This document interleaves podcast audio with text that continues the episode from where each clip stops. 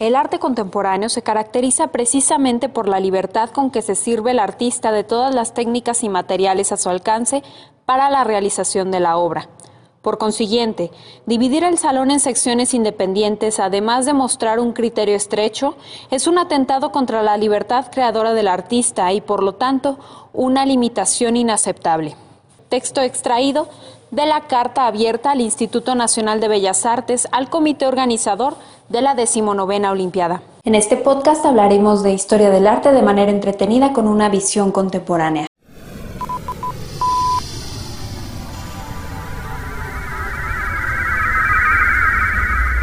Sepultar el pasado.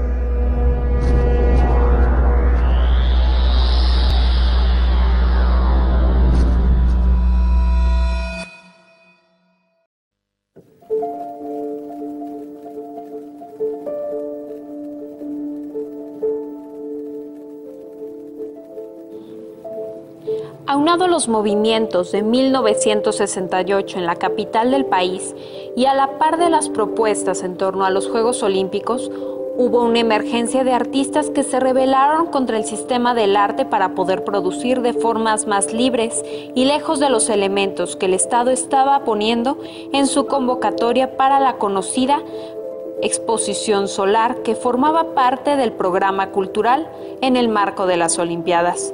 En este contexto nace el espacio que fue conocido como el Salón Independiente.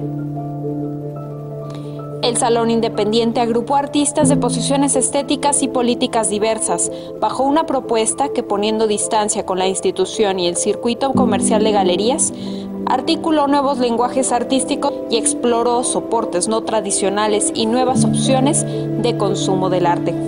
En el Centro Cultural Isidro Favela, Abrió sus puertas el primer salón en 1968. Continuaron en 1969 y 1970. Esta última es recordada y señalada por haber sido constituida in situ con obras de cartón y papel. En palabras de Alberto Ijar Serrano, se presentaron también en ciudades como Guadalajara, Toluca, La Habana y Medellín.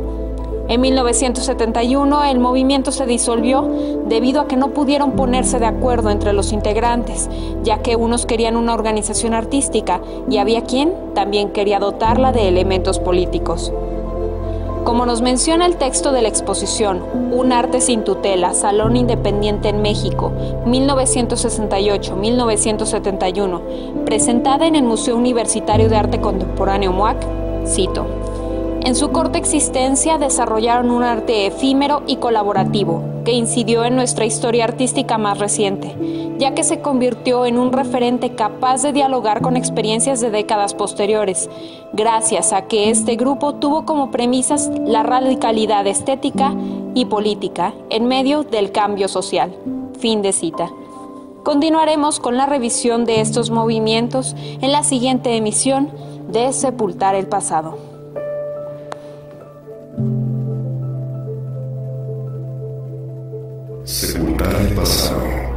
Desde el Museo Espacio del Instituto Cultural de Aguascalientes.